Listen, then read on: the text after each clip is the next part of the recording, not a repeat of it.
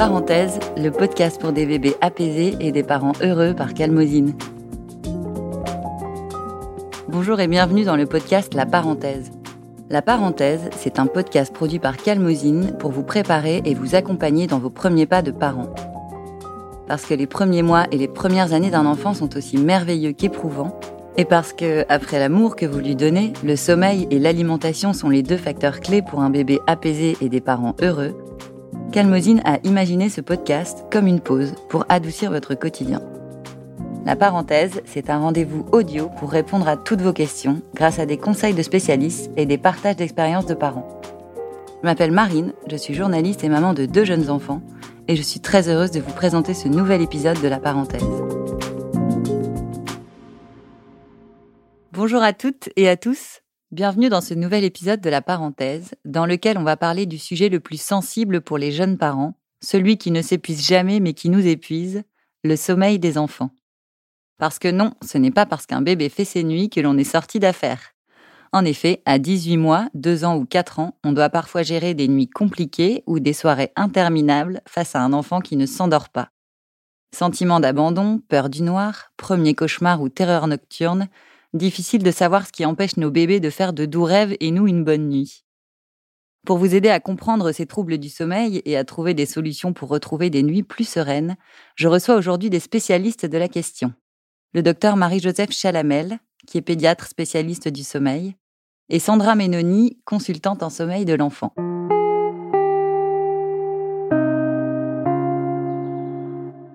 Bonjour docteur Chalamel. Bonjour. Bonjour Sandra. Bonjour. Alors, docteur Chalamel, je commence par vous euh, pour vous demander est-ce que les troubles du sommeil sont fréquents chez les enfants après un an? Ils sont fréquents puisqu'on admet que des enfants entre 1 et 2 ans, euh, la fréquence est de 35%, Mhm. et elle va diminuer après à 2-3 ans à 25%, pour être beaucoup moins à partir de 4 ans à 14% à peu près. Alors, quels sont ces troubles du sommeil? Parce qu'on sait que, bon, avant un an, un enfant ne fait pas forcément ses nuits, il cherche son rythme, etc. Mais après un an, qu'est-ce qui se passe? Non, mais un enfant devrait faire ses nuits à partir de 6 mois déjà. Hein, donc à un an, il devrait faire ses nuits. Alors, euh, les enfants qui ne font pas leur nuit, c'est des, des enfants qui sont incapables de s'auto-apaiser, qui ont besoin de leurs parents pour se réendormir. Et ça, c'est directement lié au fait que quand ils s'endorment le soir, ils s'endorment sur un biberon, ils s'endorment en étant bercés, ils s'endorment avec la présence des parents.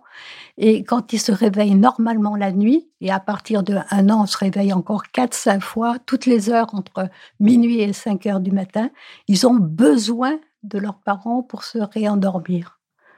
Hein? D'accord, donc vous expliquez que un enfant, s'il a été trop habitué à s'endormir avec son parent, n'a pas pris assez l'habitude, c'est ça, de s'endormir seul. Voilà, il est incapable de s'endormir seul et un enfant incapable de s'endormir seul à cet âge-là va réveiller ses parents pour se faire réendormir.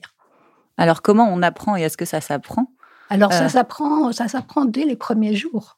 hein, euh, C'est-à-dire même à la période néonatale, on, on admet que les trois quarts des difficultés de sommeil plus tard pourront être évitées si euh, dès la période néonatale on se précipite pas sur l'enfant pour euh, le sortir de son lit, pour le prendre dans les bras, parce que à cet âge-là, à la période néonatale, on peut se réveiller 30 secondes, une minute, en particulier au cours de son sommeil agité. Et si on le prend trop vite, on le réveille complètement et finalement on lui apprend à se réveiller complètement au lieu de continuer son sommeil. On lui apprend finalement à ne pas s'endormir seul.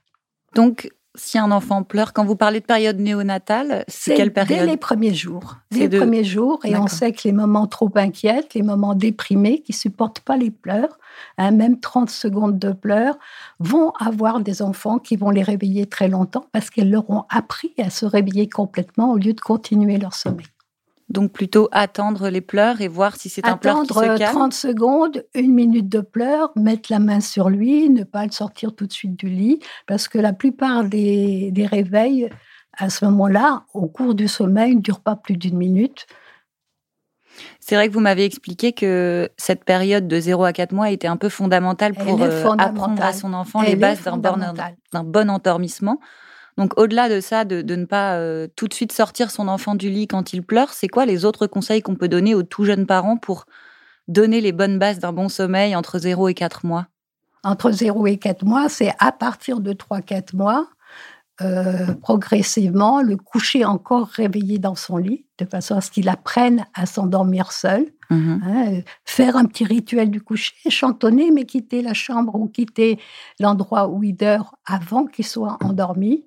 Euh, ça, c'est important aussi. Et alors, bon, il peut y avoir des ratés alors, si à 12 mois, on a un enfant qui, manifeste quelques difficultés de sommeil, est-ce que c'est forcément à cause de cette période-là où on a peut-être euh, trop conditionné son enfant? Est-ce qu'il peut y avoir aussi des événements extérieurs qui viennent troubler le sommeil d'un enfant? Ah ben, il y a des, Bien sûr, il y a des événements extérieurs, mais pas à un an. Généralement, à un an, c'est des enfants qui ne se sont jamais endormis seuls. C'est mmh plutôt à partir de deux ans. Mmh qu'on a eu un enfant qui a bien dormi, mais qui se remet à mal dormir. Alors pourquoi? Qu'est-ce qui se passe à ce moment-là? Pourquoi Parce que l'âge de deux ans, c'est une période un tout petit peu critique. C'est l'âge où on a une difficulté de séparation qui est presque normale. Hein, et ça, le rituel du coucher pallie bien les choses. On a, c'est l'âge des premières frustrations, c'est l'âge des premières petites angoisses, c'est l'âge des premières peurs, euh, c'est l'âge des premières petites frustrations. Et ça, ça peut venir troubler le sommeil, l'endormissement le sommeil la nuit? Ça risque de troubler l'endormissement. Donc, on fait beaucoup de choses, on accompagne l'enfant euh, dans son sommeil et on retrouve euh, les mêmes difficultés que chez l'enfant plus jeune, c'est-à-dire qu'il devient progressivement incapable de se réendormir et euh, à ce moment-là, les nuits sont perturbées, bien sûr. Et puis, l'âge de deux ans, c'est l'âge aussi où l'organisation du rythme jour-nuit, et même avant, à partir de un an déjà, est très très importante et où il faut faire très attention à l'organisation des siestes dans la journée. Hein, il faut que les siestes soient appropriées à l'âge de l'enfant et à partir de un an, on a deux siestes et on n'a pas de sieste après 16 heures le soir. Mmh à partir de 18 mois, on n'a plus qu'une sieste. Et si on a trop de siestes pour son âge, si on a euh, des siestes trop longues, trop tardives, on n'arrivera pas à s'endormir le soir. Et si on s'endort trop tard, à ce moment-là, on aura un mauvais. Comment fait-on quand on est parent pour repérer euh, peut-être euh, euh, s'il y a trop de siestes ou si elles sont trop courtes. C'est quoi les indicateurs? Alors, les indicateurs, c'est, bon, on sait qu'à partir de 2-3 ans, il y a une relation entre la durée de, de la sieste et surtout la fin de la sieste qui se fait en début d'après-midi et un retard du coucher. Donc ça, c'est important. Et on sait même qu'il y a des enfants de deux ans qui n'ont plus besoin de faire la sieste. Et ça, ça s'évalue sur le comportement de l'enfant en fin d'après-midi. Un enfant de deux ans qui n'a pas fait la sieste, euh, qui n'a pas fait de sieste et qui en fin d'après-midi reste cool, ne fait pas de caprice, n'est pas impulsif, n'est pas agressif, c'est que probablement il a plus besoin de la sieste. Et on a intérêt à diminuer le temps de sieste et même à l'arrêter, surtout si l'enfant euh, a un retard du coucher le soir, mmh parce qu'on sait que actuellement on insiste beaucoup pour que les enfants s'endorment avant 21 heures, parce que s'ils s'endorment, s'endorment après 21 heures, on a un sommeil qui sera plus court, il rattrapera pas le sommeil le lendemain matin et de moins bonne qualité. Donc ça, c'est important aussi, l'heure Ça, c'est important. L'heure du coucher, bon, à cet âge-là, dans la tranche d'âge qui nous intéresse, à partir de 18 mois, c'est 20h30 avant, 20, avant 20h30. Mhm.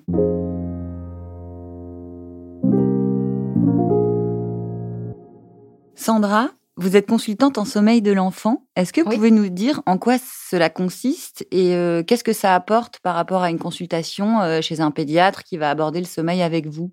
Alors, donc moi, j'accompagne les parents euh, qui souhaitent améliorer la qualité de sommeil de leur enfant de 0 mhm. à 6 ans. Moi, mon rôle, c'est de les guider vers un, sommeil apaisé euh, pour qu'ils aient les outils nécessaires, pour qu'ils comprennent le rythme de l'enfant, pour qu'ils mettent en place euh, voilà, un rythme approprié la journée, comme le disait le docteur Chalamel, c'est essentiel pour l'enfant pour qu'il puisse dormir au bon moment et qu'il soit dans les meilleures capacités, qu'il soit vraiment euh, en bonne forme et qu'il puisse dormir de manière sereine. Voilà, donc ça c'est très important le rythme. Euh, moi je leur propose un accompagnement qui est global par rapport à un pédiatre où là ça sera une consultation unique, parfois même du suivi. Là je leur propose de mettre en place des nouvelles habitudes de sommeil pour les accompagner vers le changement et pour pouvoir accompagner leur enfant vers l'autonomie du sommeil. Donc ce que disait le docteur Chalemel est extrêmement intéressant et vraiment important. Les enfants qui sont conditionnés euh, et qui s'endorment nécessairement grâce à l'intervention du parent, eh ben, ils en ont besoin au moment du coucher, mais ils en ont également besoin au moment d'un réveil nocturne. Donc les réveils nocturnes, c'est physiologique, tout le monde en a, même nous les adultes. Et ce qui est important, c'est au moment du coucher. Donc accompagner son enfant euh, encore éveillé dans son lit pour pouvoir le rassurer à l'aide d'un rituel. On en parlera, mais c'est vraiment fondamental parce qu'une fois qu'il est euh, apaisé et qu'il sait qu'il est dans son lit, il n'y a plus rien qui peut euh, lui faire peur et mmh il se sent en sécurité. C'est vraiment un moment où il doit apprendre à s'endormir seul. Et sans le vouloir, parfois les parents interviennent et empêchent cette autonomie parce qu'ils se disent mais oui mais mon enfant pleure donc il faut que je le berce évidemment euh, qu'on veut répondre à son besoin mais euh, il faut aussi lui laisser l'espace nécessaire. Dormir c'est aussi accepter de se séparer. Il faut mmh savoir aussi pour les, les mamans que euh, votre bébé, il est en sécurité dans son lit. Et justement, les, les, plus grands enfants, les bébés à 12 mois, euh, sont des jeunes enfants et ils ont besoin de cette autonomie-là. Ils sont capables de dormir toute la nuit. Et pour ça, il faut aussi que les parents se fassent confiance et lâchent prise. Donc c'est ça que vous apprenez aux parents quand ils vous consultent, parce que je suppose qu'ils ont déjà tester quelques solutions quand ils viennent jusqu'à vous. Qu'est-ce que vous leur donnez comme clé alors? Tout à fait. En fait, euh, quand ils arrivent, en général, ils sont déjà épuisés. Euh, ils ont testé un tas de solutions euh, qui n'ont pas fonctionné. Et moi, je leur apporte un cadre, un guide. Déjà, je les déculpabilise. Euh, c'est pas grave si aujourd'hui il, dort pas bien, ça s'apprend. Il faut comprendre le sommeil, les mécanismes du sommeil. Et ça, c'est pas quelque chose qu'on nous apprend quand on est jeune parent. C'est à la maternité, on vient avec notre bébé, euh, bah il, dort, il pleure, on sait pas trop comment comment faire. Et ben moi, je leur donne les clés, mmh c'est-à-dire euh, leur apporter un sommeil euh, approprié en fonction de l'âge de leur enfant et aussi une écoute. Il faut euh, écouter les parents euh, dans parfois leur détresse. La privation de sommeil, c'est vraiment dévastateur, dévastateur pardon, pour toute la famille, pour soi, pour le couple, mais aussi pour l'enfant. L'enfant qui ne dort pas assez, eh ben, il est irritable la journée, il n'est pas au maximum de ses capacités cognitives, on ne sait pas, et puis on tombe dans l'engrenage où l'enfant ne dort pas, donc on fait tout pour essayer de le faire dormir, mhm. etc. Donc moi, j'essaye d'enrayer ce processus-là en leur tenant la main, en leur disant, vous inquiétez pas, je suis là pour vous, et au quotidien, eh ben, on fera des petits pas ensemble, mhm. et petit à petit, vous allez opérer cette transition-là, et à la fin de, l'accompagnement qui dure deux à trois semaines en fonction de l'âge de l'enfant, eh ben, les enfants sont capables de s'endormir seuls et de se rendormir seuls en cas de réveil nocturne, et là, c'est gagné. Alors oui, parce qu'heureusement, il y a des enfants qui dorment très bien. Et le rituel du coucher y est pour beaucoup. Docteur Chalamel, vous en parliez. Qu'est-ce que c'est ce rituel et c'est quoi un bon rituel de coucher? Alors ça dépend des enfants, mais surtout un rituel, c'est toujours les mêmes choses en fonction de l'âge de l'enfant. Hein, ou même déjà avant le coucher, on va se laver les dents, on va se mettre en pyjama, on va fermer les rideaux, Hein, on va se mettre dans le lit, la maman va s'asseoir ou le papa va s'asseoir à côté du lit, lire une petite histoire ou chanter une chanson pour les tout petits, pour les bébés, et puis dire bonne nuit, à demain matin et sortir de la chambre avant que l'enfant soit endormi. Et ça, c'est quelque chose qui est important. Et ça, c'est un sas qui fait entre l'éveil et le sommeil. Mais pour pouvoir s'endormir le soir, il faut déjà se calmer le soir. Hein. Et ça, à partir de 18 heures, il faut faire des activités calmes, il faut pas des pièces trop éclairées, il faut pas d'écran, euh, il faut pas de jeux violents. Et ça, c'est très, très important aussi. Vous parliez tout à l'heure de des enfants de deux ans qui vont réclamer euh, euh, peut-être un câlin, une histoire en plus, qui veulent prolonger le rituel. Comment répondre à ces demandes? Est-ce qu'il faut céder et, accepter l'histoire, le câlin, quitte à, à prolonger d'une demi-heure le rituel ou est-ce qu'il faut être autoritaire? C'est important, il ne faut pas qu'il dure plus de dix minutes ou un quart d'heure. Hein, quel que soit l'âge de l'enfant. Quel que soit l'âge de l'enfant. Hein. Donc il faut être un petit peu ferme. Il faut avertir l'enfant à l'avance. On va raconter une, deux histoires, mais pas plus. Je vais te faire un petit, je vais te faire un petit câlin et puis je vais te faire un petit bisou et puis bonne nuit.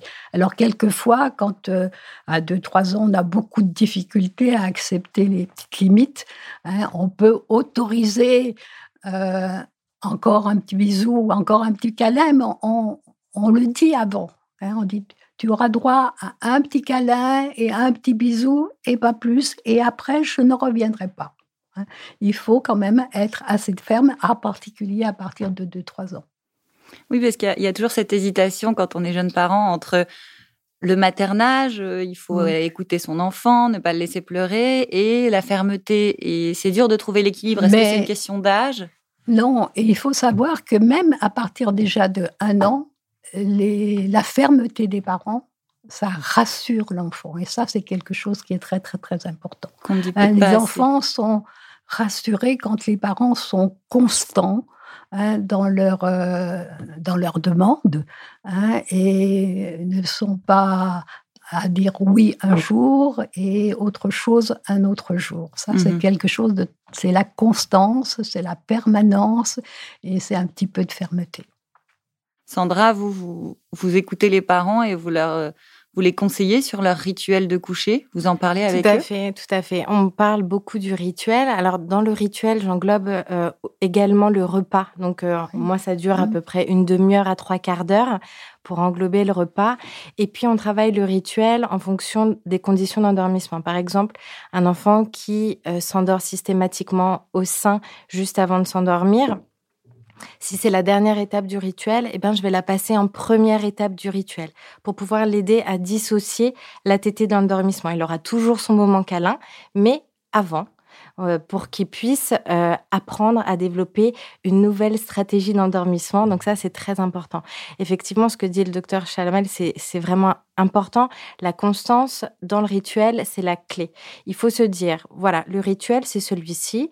Donc, on fait euh, le repas, ensuite on fait le bain. tu choisis deux histoires et ensuite on fera le câlin. Est-ce que tu es d'accord? Le fait de verbaliser à son enfant, de lui demander aussi son consentement, eh ben ça l'intègre, ça l'inclut dans ce rituel et ça le responsabilise. Et une fois que ces deux histoires seront finies, il va dire encore une histoire. Et là, on va lui dire gentiment, on a déjà lu les deux histoires, c'est le temps du câlin. On fait un gros câlin et je te le lirai demain. Est-ce que tu es d'accord? Voilà. Et ça permet euh, à l'enfant d'être rassuré. Il faut pas avoir peur de dire non à son enfant. Il faut pas avoir peur de gérer ses frustrations. Peut-être que la première fois, il va être un peu étonné. Peut-être qu'il va protester un peu plus fort que les autres fois. Mais si vous répétez nuit après nuit la même, la, même routine, le même rituel, c'est vraiment ça qui est sécurisant mmh. pour l'enfant. L'enfant va toujours demander parce qu'il en veut toujours plus et il veut euh, retarder ce moment de la séparation. Il veut être encore quelques minutes supplémentaires avec le parent, mais avec un peu de fermeté et beaucoup de douceur, eh ben, on rassure son enfant et cette constance vraiment euh, lui permet de, s'endormir plus, euh, plus sereinement.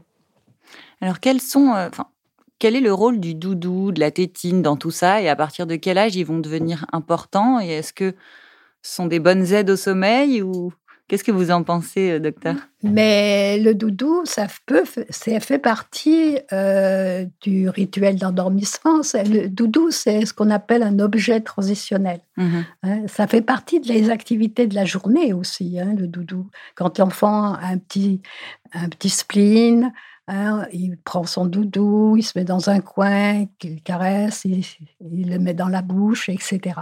Bon, et il l'emmène aussi dans son lit.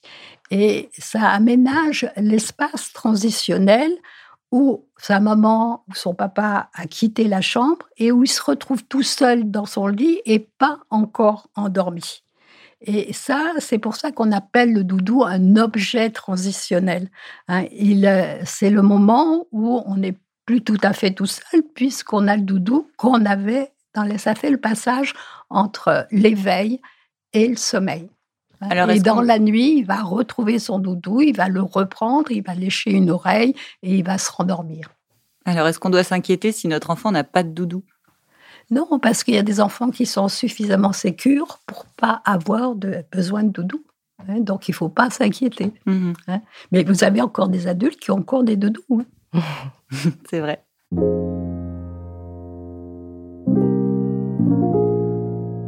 Alors, il y, a un âge où on, a des, petits cauchemars qui peuvent arriver et on mmh. parle aussi de terreur nocturne. Je voulais savoir mmh. quelle est la différence entre les deux? La différence, c'est les cauchemars, ils arrivent à peu près vers l'âge de deux ans. Hein, mais pour être sûr que ce soit un cauchemar, il faut que l'enfant puisse le raconter. Hein, donc ça, c'est important. Le cauchemar, c'est un mauvais rêve qui réveille l'enfant. Et le cauchemar, ça se passe en seconde partie de nuit, parce que c'est le moment où on a plus de sommeil paradoxal, c'est le sommeil au cours duquel on a ces rêves qui peuvent de temps en temps être un tout petit peu traumatiques. Hein. donc euh, le cauchemar, c'est en seconde partie de nuit. Quand les parents arrivent, l'enfant a peur, mais il est parfaitement réveillé. Mhm. Et souvent, il a beaucoup de difficultés à se rendormir parce qu'il a eu très peur. Et à ce moment-là, on peut accepter de l'emmener dans son lit en lui disant que c'est un petit peu exceptionnel parce qu'il arrivera, il aura des difficultés à se rendormir et le lendemain matin, il s'en souviendra. Et si ces cauchemars se répètent un toujours pareil, il faudra en parler, il faudra lui faire dessiner, éventuellement si vraiment il se répète de façon importante et surtout si c'est toujours les mêmes cauchemars, il faudra s'inquiéter de savoir s'il n'y a pas quelque chose qui le traumatisme, qui le mmh. traumatise dans la journée. La terreur nocturne, elle, c'est dans les trois premières heures de sommeil. Hein. Ça débute surtout au moment où on perd la sieste, ou même un petit peu avant, parce que le sommeil est très très profond en première partie de nuit. Et c'est un éveil, nous on appelle ça un éveil dissocié, c'est-à-dire que le cerveau reste en sommeil lent profond, mais le corps hein, est réveillé. En particulier dans la terreur nocturne, c'est le système neurovégétatif. L'enfant est assis, il a l'air très effrayé, il a les pupilles dilatées, il a très, on a l'impression qu'il a très peur, mais mmh lui, il ne ressent rien. Hein, alors que les parents, eux, sont très, très effrayés parce mmh qu'ils ont vraiment l'impression. Souvent, des parents me disent, mais docteur, je n'ose pas vous le dire, même des parents très cortiqués disent, je vous assure, il est, il est exorcisé. Euh, on a vraiment l'impression qu'il est, exorcisé. C'est vraiment très, très impressionnant. Mais il faut se rassurer parce que l'enfant, lui, ne ressent rien. Et lui, il faut pas, surtout pas le réveiller parce qu'on risque de prolonger la terreur nocturne. Et puis le lendemain matin, il s'en souviendra pas parce que son cerveau dormait de façon très profonde. À la limite, euh, les terreurs nocturnes, même répétitives, à l'âge de 3, entre 3 ans et 6 ans, c'est pas très pathologique parce que c'est le moment où on perd la sieste, où on a beaucoup de sommeil lent profond en première partie de nuit et c'est presque physiologique à l'occasion d'une petite température, à l'occasion d'un manque de mmh une activité trop importante dans la journée. Euh, ça favorise beaucoup les terreurs nocturnes.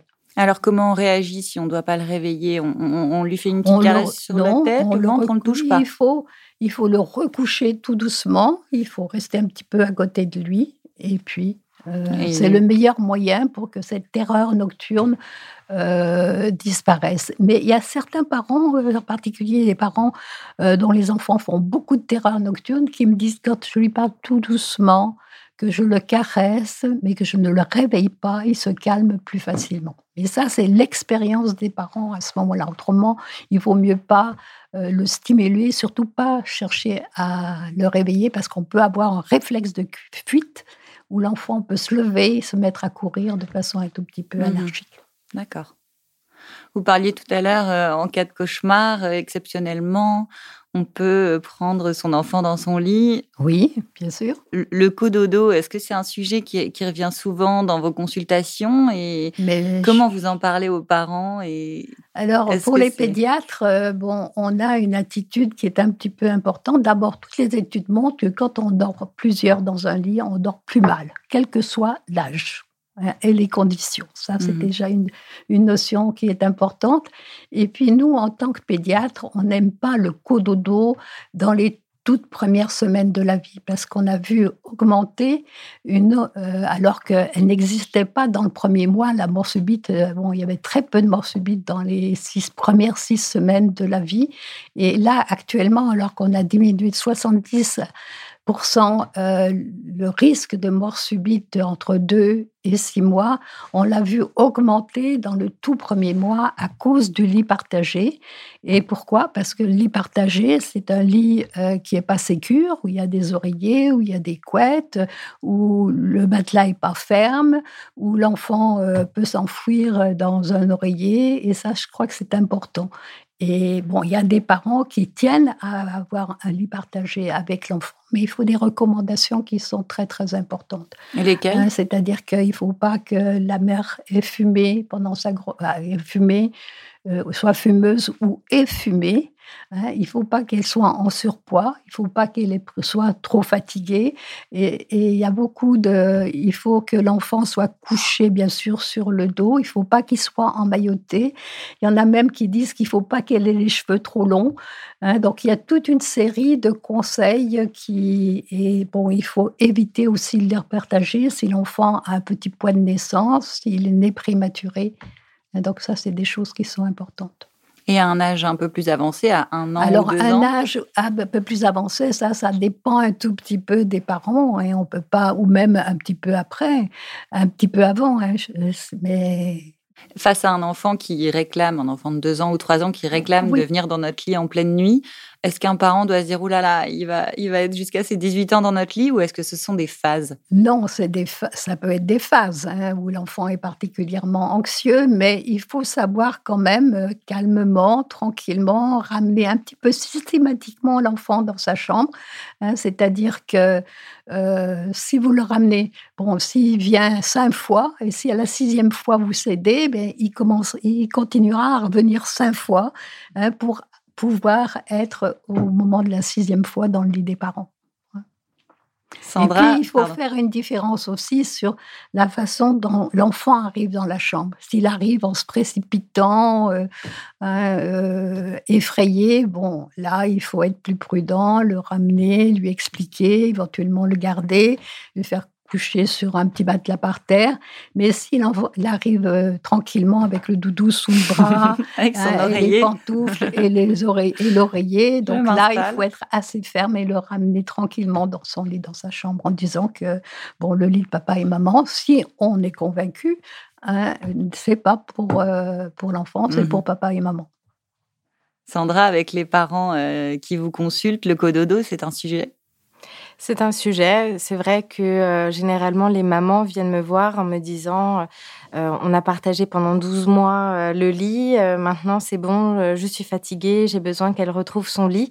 J'ai eu le cas notamment d'une maman très récemment et on a accompagné cette transition-là. Elle était vraiment effrayée à l'idée de la mettre dans, dans, sa chambre, mais comme elle était convaincue que c'était le bon moment pour elle et pour sa fille, ça s'est passé extrêmement bien. La petite a vraiment adhéré tout de suite au rituel, à son lit et elle a fait des nuits complètes en quelques jours seulement. Mmh. Donc c'est vraiment très important. Ce que je dis aux parents, c'est soyez convaincus de ce que vous voulez faire. C'est important. Si vous souhaitez faire du cododo, eh ben, acceptez aussi euh, les effets secondaires, c'est-à-dire on peut se réveiller mutuellement, tout à fait, notre sommeil de qualité, il est moindre, mais c'est aussi un style de vie et des parents qui, qui aiment ça, euh, bah, continuez avec, euh, avec joie. Si vous venez me voir et que là, pour vous, ça devient problématique, dans ce cas-là, je vous accompagne pour que chacun ait son espace de sommeil. Verbaliser auprès de son enfant, c'est vraiment très important. Mmh de lui expliquer qu'à partir de ce soir, tu vas dormir dans ta chambre et je serai là pour t'accompagner dans cette transition-là. Voilà, ça c'est quelque chose qui est important pour parler euh, des réveils nocturnes, quand les enfants euh, sont en mesure de descendre de leur lit et, rejoindre le lit parental, euh, là, c'est aussi un choix. Est-ce que j'accepte qu'ils rentrent dans mon lit? Dans ce cas-là, euh, bah, que ce soit aujourd'hui ou demain, ça va se reproduire. Mais si ce n'est pas ma volonté, et dans ce cas-là, il faut raccompagner systématiquement son enfant dans le calme, lui expliquer que papa et maman, eh ben, ils ont leur propre lit et que toi, tu as ton propre lit et je t'accompagne au lit autant de fois que nécessaire. Mmh Ça passe vraiment en quelques jours seulement. Mais évidemment, il peut y avoir des périodes où euh, il y a un événement important qui se produit. Euh, souvent, j'ai l'arrivée d'un petit frère ou d'une petite sœur qui vient bouleverser un peu le sommeil des enfants, surtout autour des deux ans. Donc là, ils ont besoin de plus de réassurance. Ils ont besoin de moments de qualité avec euh, leurs parents et de moments en solo. Ça, c'est hyper important qu'ils aient un moment en solo avec, euh, avec chaque parent pour retrouver un peu cette exclusivité mmh qu'ils avaient avant, parce qu'un nouveau-né, c'est très demandeur. Donc, du coup, souvent, les, enfants peuvent faire des régressions euh, de sommeil à ce moment-là. D'accord. Donc, c'est. Voilà, c'est. Autant à leur dormissement que pendant la nuit? Oui, tout à fait. Mmh tout à fait. Donc, euh, c'est passager, mais euh, avoir la, bonne réponse permet à l'enfant d'être sécurisé. Lui montrer qu'on est toujours là, qu'on répond toujours, même si on l'accepte pas dans, notre lit. Et eh ben, quand il appelle, on y va, on le rassure avec un câlin, un bisou. On s'éloigne progressivement de la chambre, on se met à la porte, c'est le mieux quand on n'entend plus rien, on peut partir. Mais lui dire je suis à côté et je veille sur toi. C'est vraiment important toujours qu'il entende que, quelle que soit euh, sa demande, les parents répondent toujours.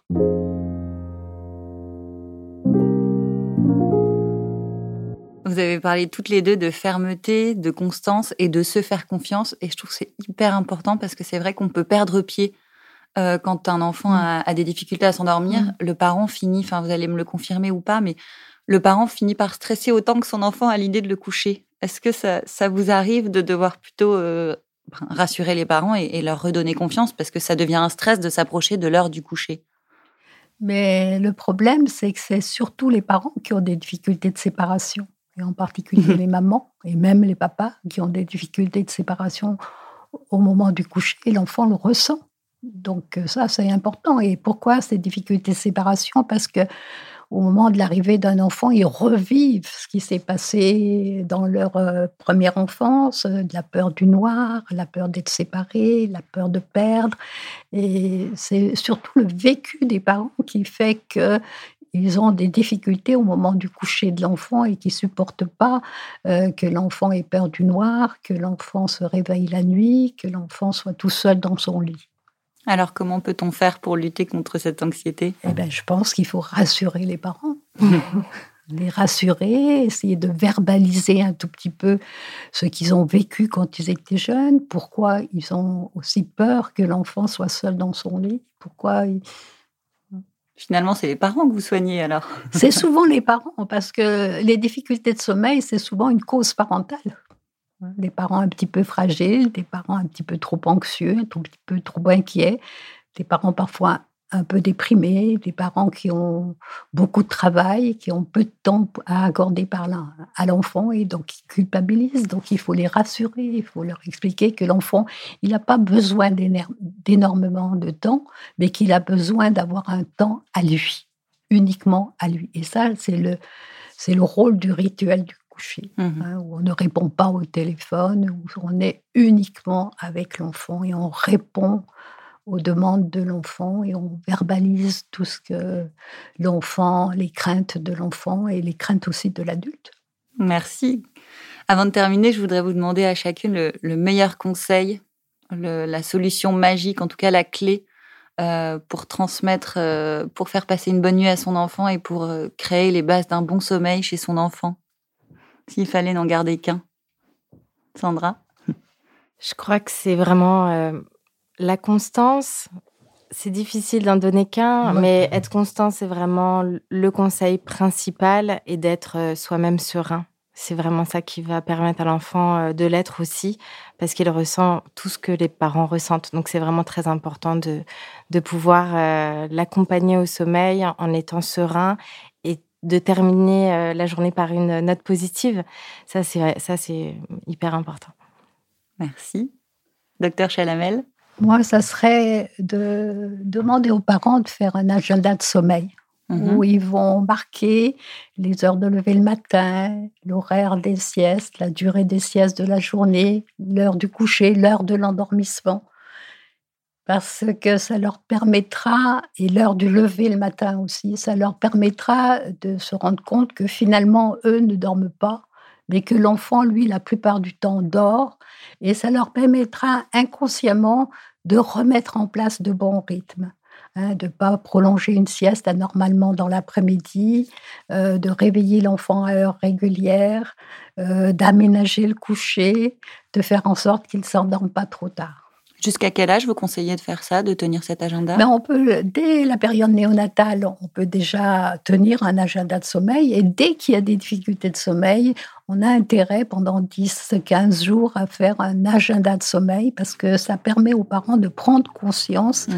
qu'il y a une relation entre l'organisation du sommeil dans la journée et le sommeil nocturne. Et ça leur permet inconsciemment de remettre les choses en place. Mhm.